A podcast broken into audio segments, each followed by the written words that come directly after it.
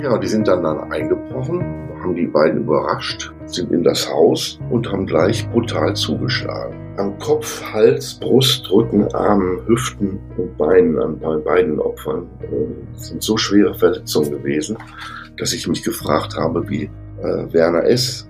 das überleben konnte.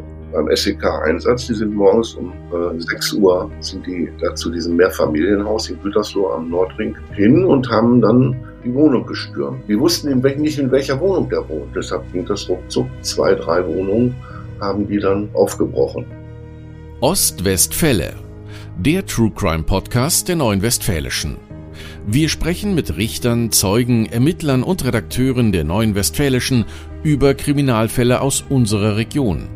Spannend, nah und made in OWL. In dieser Episode von Ostwestfälle sprechen wir über ein Verbrechen, dessen Brutalität für Entsetzen sorgte. Der Überfall auf das ländlich gelegene Anwesen von Heinz und Werner S. in Riedberg-Westerwier im Kreis Gütersloh. Heinz S. stirbt, sein Bruder wird schwer verletzt. Es ist der 3. November 2015. Zwei maskierte Männer dringen in das einsam gelegene Anwesen des Brüderpaars Heinz und Werner S. in Riedberg-Westerwier ein, wo sie eine größere Bargeldsumme vermuten. Ein dritter Mann wartet im Auto. Die Täter schlagen und erwürgen den herzkranken Heinz S. und verletzen auch seinen Bruder schwer am Kopf, verlassen aber ohne Beute das Haus, da die Brüder das Versteck des Geldes nicht preisgeben. Werner S. gelingt es zwei Stunden später, sich zu befreien und die Polizei zu alarmieren. Zwei der Täter werden Ende Januar verhaftet. Der dritte setzt sich in sein Heimatland Polen ab und wird dort im September 2017 verhaftet. Nach einem langwierigen Prozess inklusive einer erfolgreichen Revision beim Bundesgerichtshof wird Robert D. schließlich wegen Mordes zu einer lebenslangen Haft verurteilt. Arthur T. wegen schweren Raubes zu sechs Jahren und neun Monaten Haft. Der Prozess gegen den dritten Täter Piotr L. beginnt erst im November 2021. Er wird wegen schweren Raubes und Körperverletzung zu zehn Jahren Haft verurteilt. Der Fall sorgt in Ostwestfalen aus mehreren Gründen für Schlagzeilen. So gingen die Täter äußerst brutal vor, um das Versteck des Geldes aus den beiden Brüdern herauszubekommen letztlich aber erfolglos. Zwar werden zwei der drei Täter schnell gefasst, bis zur endgültigen Verurteilung des Trios gehen seit der Tat aber mehr als sechs Jahre ins Land. Auch dann ist nicht eindeutig geklärt, wer für den Tod von Heinz S. verantwortlich ist und wer den Überfall federführend geplant hat. Einzelheiten dazu wollen wir heute besprechen. Ich bin heute wieder der Ostwestfälle Moderator. Mein Name ist Frank Philipp und ich begrüße unseren Gast Wolfgang Wodke sehr herzlich. Hallo Frank. Wolfgang, du hast damals als Redakteur bei der Neuen Westfälischen den Fall aufmerksam verfolgt und warst auch direkt am Tatort in Westerwier. Wie hast du die Ermittlungsarbeit der Polizei erlebt? Wie hat der Tatort auf dich gewirkt? Weit entfernt. Die Liblinger Straße in Westerwier ist eine Umgehungsstraße und von dort aus bis zum Tatort sind es ungefähr 200, 300 Meter. Dieser Tatort war rundrum abgesperrt, sodass wir auch nur mit einem 300er Tele fotografieren konnten, um irgendetwas einzufangen. Rundherum waren Rapsfelder und man hatte eigentlich so einen guten Blick darauf, auf den, diesen einsamen Bauernhof, wo auch eine Kfz-Werkstatt untergebracht war. Und äh, ja, man hatte eigentlich am Anfang nur diese weißen Männchen gesehen von der Spurensicherung. Man hat kaum Anwohner gesehen an dem Morgen. Es waren also nur Presse und Polizei äh, da. Innerhalb von weniger als anderthalb Stunden kam dann auch noch ein Polizeihubschrauber, eine Hundertschaft, die dann die Felder abgesucht haben. Da konnte man auch ganz gut fotografieren. Aber ansonsten viel Schaulustige gab es da nicht. Wie waren die Menschen da drauf? Wie haben die Menschen darauf reagiert? Ja, es war das zweite Verbrechen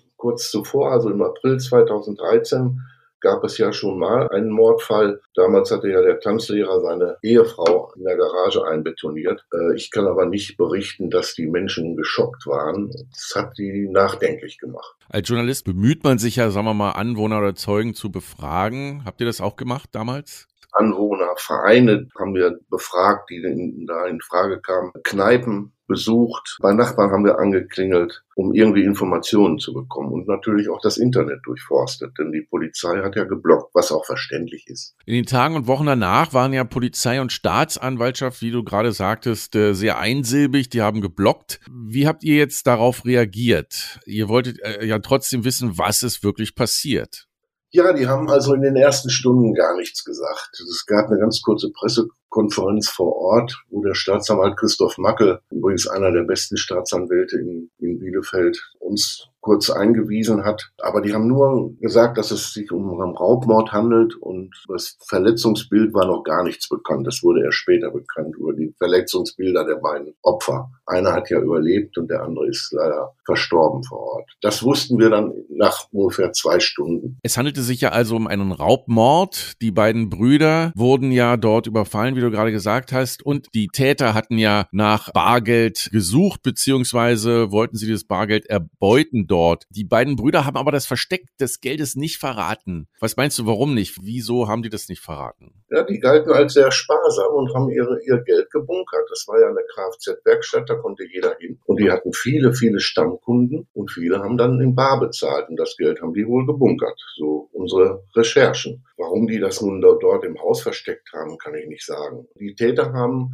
mehr als 400.000 Euro vermutet. Die haben sogar, es kam in der Gerichtsverhandlung vor, die haben später sogar von, von fast einer Million Bargeld gesprochen. Woher wussten die das eigentlich? Ist das auch rausgekommen, dass die ja. so viel Geld hätten? Die haben so lange ausgekundschaftet. Die beiden Brüder waren ja bekannt äh, im Umkreis von Westerwier und haben das ausgekundschaftet, haben auch einen Tipp bekommen, dass die wohl einiges an Bargeld zu Hause gebunkert haben. Und so sind die dann auf diese beiden Brüder gekommen als die Polizei dann sozusagen die Ermittlungen abgeschlossen hatte und auch dann Anklage erging, wie ist denn die Tat überhaupt abgelaufen? Was wurde denn protokolliert? Wie ist das Ganze vonstatten gegangen?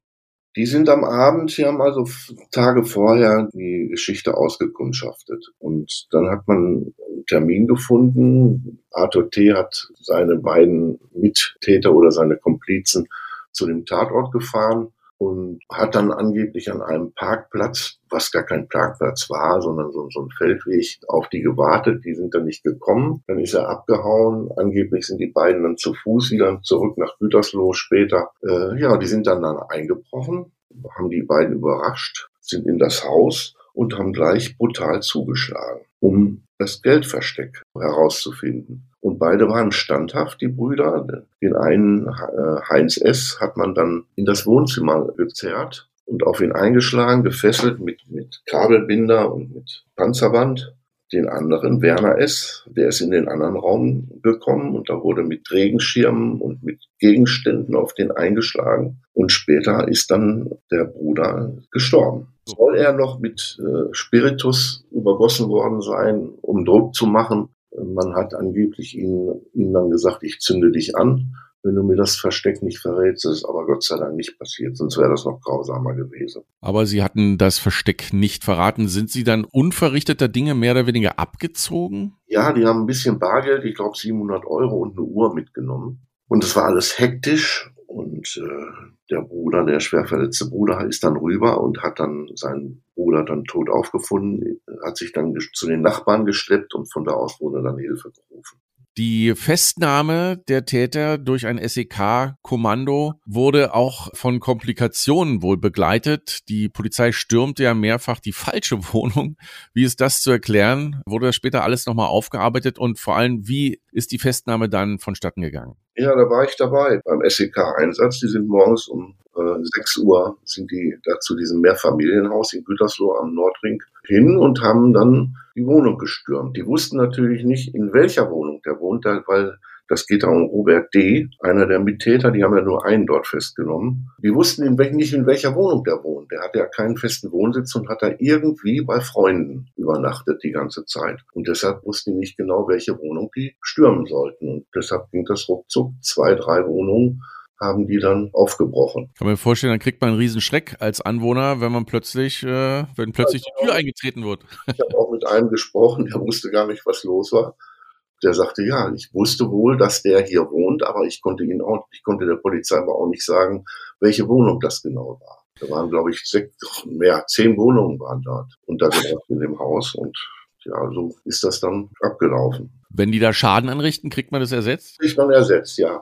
Die Polizei macht das grundsätzlich. Wenn das SEK kommt, dann äh, ist der Überraschungseffekt für die Leute, die sie festnehmen, sehr groß. Das machen die extra, damit die so im Schockzustand sind. Also die klingeln nicht und fragen höflich, machen Sie mal bitte die Tür auf, sondern da wird sozusagen erst geschossen und dann gefragt. Genau, die hauen die Tür ein mit so einem Rambock und dann stehen die in der Wohnung.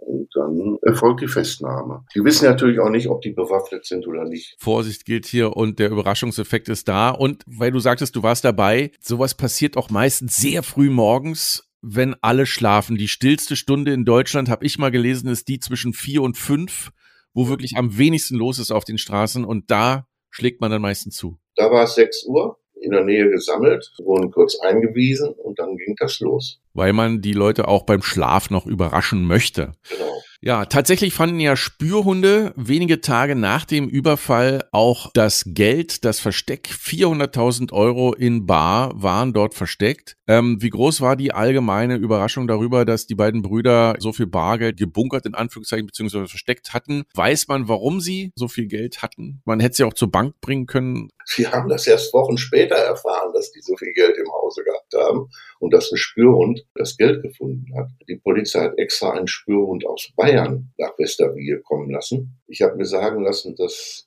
Hunde sogar jetzt menschliche Knochen riechen können, die schon jahrelang äh, in der, Erde liegen. Es gibt Spürhunde, die CDs und USB-Sticks äh, erschnüffeln können. Und so gab es auch einen Hund aus Bayern, ich glaube der einzige, der äh, Bargeld ausspüren konnte. Und der hat dann einige Tage später das Geld dann in der ersten, im ersten Stock entdeckt. Und Heinz S., der Überlebende, der hat also bis dahin auch der Polizei nicht gesagt, dass so viel Geld im Haus gelagert war. Die Polizei, wie sind die denn denen genau auf die Spur gekommen? Weißt du das? Ja, das weiß ich. Das war ein glücklicher Zufall. Äh, der Gütersloher, ich nenne ihn jetzt mal Kleinunternehmer Arthur T., der jetzt auch wieder in Gütersloh rumläuft, den, den treffe ich oft, der grüßt dann immer freundlich, äh, stand zum Zeitpunkt des Überfalls unter Verdacht, äh, dass der Mitglied einer Hehlerbande gewesen sein soll. Er soll Autofällen geklaut und verkauft haben. Und im Rahmen dieser Ermittlungen hat die Kripo dann einen Peilsender an seinen Audi A6 geschmuggelt und als Arthur T. mit seinen beiden Kumpanen dann zu dem Bauernhof der Brüder gefahren ist, hat er nicht geahnt, dass alle Bewegungsdaten seines Autos aufgezeichnet worden sind. Und nach dem Raubmord sind die Fahnder dann auf Arthur T. gestoßen. Und das Bewegungsprofil hat eindeutig belegt, dass sein Wagen am Tatabend und an mehreren Tagen zuvor in Riedberg Westerwil gestanden hatte. Und man konnte auch während weiterer intensiver Nachforschungen den Einkauf von Kabelbindern, Panzerklebeband und Verdünnung nachweisen. Diese Utensilien sind ja bei dem Überfall eingesetzt worden. Und diese Straftat konnte dann haargenau rekonstruiert werden und diesen Tätern zugeordnet werden. Hinzu sind noch DNA-Spuren der beiden Mittäter Robert D. und Piotr LL am Tatort gefunden worden. T und D wurden dann einige Wochen später in Gütersloh gefasst und sind dann auch vor Gericht gestellt worden und verurteilt worden. Und Piotr L. ist in sein Heimatland geflogen, in Polen. Und äh, da hat ihn die polnische Polizei kurze Zeit später wegen anderer Strafdelikte festgenommen. Die beiden mutmaßlichen Täter und auch der später in Polen festgenommene Piotr L. machten in den Prozessen ja auch keine Aussagen oder präsentierten unterschiedliche Versionen des Tathergangs inklusive weiterer Mittäter. Welchen Eindruck haben die Männer auf dich gemacht? Wer war wirklich der Anführer dieses Trios? Da kann ich zum Anführer kann ich was sagen und dann im letzten Prozess hat dann Staatsanwalt Mackel in seinem 67-minütigen Plädoyer die Gründe genannt, die aus seiner Sicht für eine harte Verurteilung äh, sprechen würden. Für den Staatsanwalt steht fest, dass der bereits damals verurteilte, rechtskräftig verurteilte Arthur T., der angeblich nur Fahrer gewesen sein will, den Angriff im Haus der Brüder am 4. November 2015 geplant hatte. Mackel sagte damals äh, wortwörtlich, ich zitiere jetzt mal, er war der Strippenzieher, der die Lebensumstände der Geschwister auskundschaftete und dann Piotr L. auch den mittlerweile zu lebenslanger Haftstrafe abgeurteilte Robert D. zu der Tat angestiftet hat. Welche Rolle Piotr L., der letztgenannte und auch der letztverurteilte, bei diesem Überfall gespielt hat, sei nicht genau zu definieren. Er war jedenfalls dabei und hat auch gestanden. Ganz, ganz wichtig, dass man im Prozess Bilder gesehen hat. Das machen die Gerichte jetzt öfter und zeigen äh, Verletzungsbilder zum Beispiel. Da hat dann die Gerichtsmedizinerin, die damals auch die Obduktion durchgeführt hat, hat dann anhand dieser Bilder dem Gericht erklärt, was da passiert ist und welche Verletzungen da sind. Also ich habe schon vieles gesehen, aber das hat mich doch ganz schön runtergezogen. Der Heinz S., der Tote, der hatte ein Verletzungsbild, das war unglaublich. Man hat nur teilweise was gesehen, also nicht die genauen Tatortfotos. Bei ihm wurde auch so eine Art Tierfanggerät genutzt. Das ist so ein Metall, Metallstab mit zwei verschiedenen Schlingen. Und so hat man ihn wohl in, die, in das Wohnzimmer gezogen. Und die äh, Pathologin hat damals gesagt, ich habe sofort erkannt, dass auch der Kopf durch eine stumpfe Gewalteinwirkung stark verletzt worden war. Der Vorgang hat lange gedauert, minutenlang, und eindeutig seien zwei Hände benutzt worden, um ihn zu töten.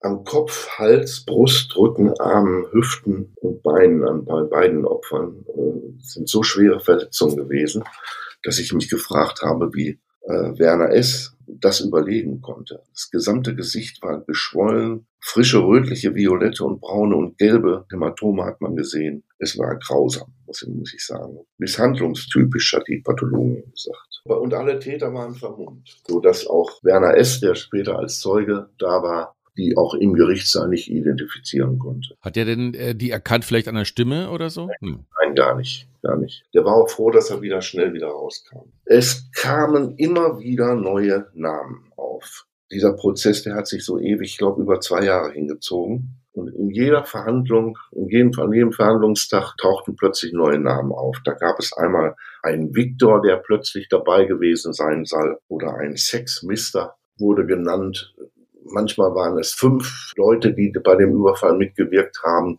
dann wieder nur drei. Also es war alles unglaublich verwirrend. Aber man hat nie feststellen können, ob diese äh, genannten Namen überhaupt bei der Tat dabei gewesen sind. Konnte man nie feststellen können. Es waren auch Beweisanträge, die die äh, neuen Anwälte im letzten Prozess, zwei aus Hannover, Björn Nordmann und Matthias Döring, übrigens ein NSU-Anwalt, der verpflichtet worden ist, die haben immer wieder Beweisanträge gestellt und man sollte doch die Herkunft und den Wohnort dieser neu genannten Personen ermitteln. Es wurde nie äh, festgestellt, dass die überhaupt dabei waren. Wie äh, war das Urteil am Ende? Das erste? Lebenslang, eigentlich für beide Täter lebenslang, für Arthur äh, T. und, und Robert D. Und dann wurde ja vom Bundesgerichtshof äh, die Entscheidung neu vergeben. Und danach kam Arthur T. frei, weil die beiden Anwälte, das muss man ganz klipp und klar sagen, aus Hannover, die haben da richtig gezaubert. So lange Verwirrspiel gespielt und immer wieder neue Beweisanträge äh, auf den Tisch gelegt, sodass das Gericht dann sich auf einen Deal und die Staatsanwaltschaft auch sich auf einen Deal eingelassen haben. Arthur T. hatte ja immer gesagt, dass er nichts damit zu tun gehabt habe, auch nicht als Fahrer. Dann hat er, hat er zugegeben, dass er Fahrer war und letztendlich hat er gestanden und ist dann freigekommen. Es ging dann darum, dass man ihm eine vorzeitige Haftentlassung angeboten hat. Wenn er denn geständig ist, und das hat er gemacht, und so kam er dann frei. Robert D. ist weiterhin zu lebenslanger Haft verurteilt worden. Und der Piotr L.? Das war ja dann noch ein neuer Prozess, also der dritte, glaube ich. Er wurde ja ausgegliedert. Und Piotr L. hat dann auch die Schuld auf äh, Arthur T. geschoben, aber das war ja nun rechtskräftig und hat auch die Schuld auf die beiden anderen geschoben, aber wer genau den man umgebracht hat, Heinz S., wusste man bis zum Schluss auch überhaupt nicht. Kann ich mir vorstellen, dass das äh, Urteil nicht ganz so befriedigend aufgenommen wurde, für auch vom Überlebenden Werner S. Sein Bruder ist ja nun tot. Wie hat äh, er darauf reagiert, beziehungsweise ja die, die Anklage? Wir waren zwischendurch bei ihm und wollten mit ihm sprechen, weil er dann ja wieder auf seinem Bauernhof zurückgekehrt war nach einigen Wochen der Pause und da weitergearbeitet hat in seinem Kfz-Betrieb. Der, der spricht nicht. Der hat äh, uns des Feldes verwiesen. Ein sehr schlimmes Verbrechen und auch ein sehr zäher Prozess im Nachgang. Wolfgang Wurtke, du hast diesen ganzen Fall begleitet und beobachtet. Vielen Dank für deine Eindrücke und deine Hintergrundinformationen in diesem Fall. Vielen Dank, Wolfgang. Bitte. Das war eine weitere Episode von Ostwestfälle, dem True Crime Podcast der Neuen Westfälischen. Redaktion Björn Kenter. weitere packende Kriminalfälle aus unserer Region auch jederzeit auf nw.de und in der NW News App in der Serie OWL Crime. Wenn ihr Kritik, Fragen oder Anregungen habt, dann schreibt uns gerne eine Mail an podcast.nw.de. Mein Name ist Frank Philipp. Bis bald.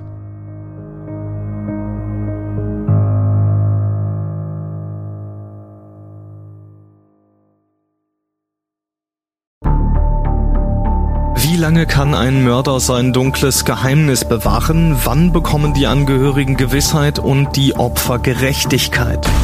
Jedes Jahr werden bei der Polizei rund 100.000 Menschen als vermisst gemeldet. Drei Prozent davon, also 3000 Menschen, bleiben länger als ein Jahr verschwunden.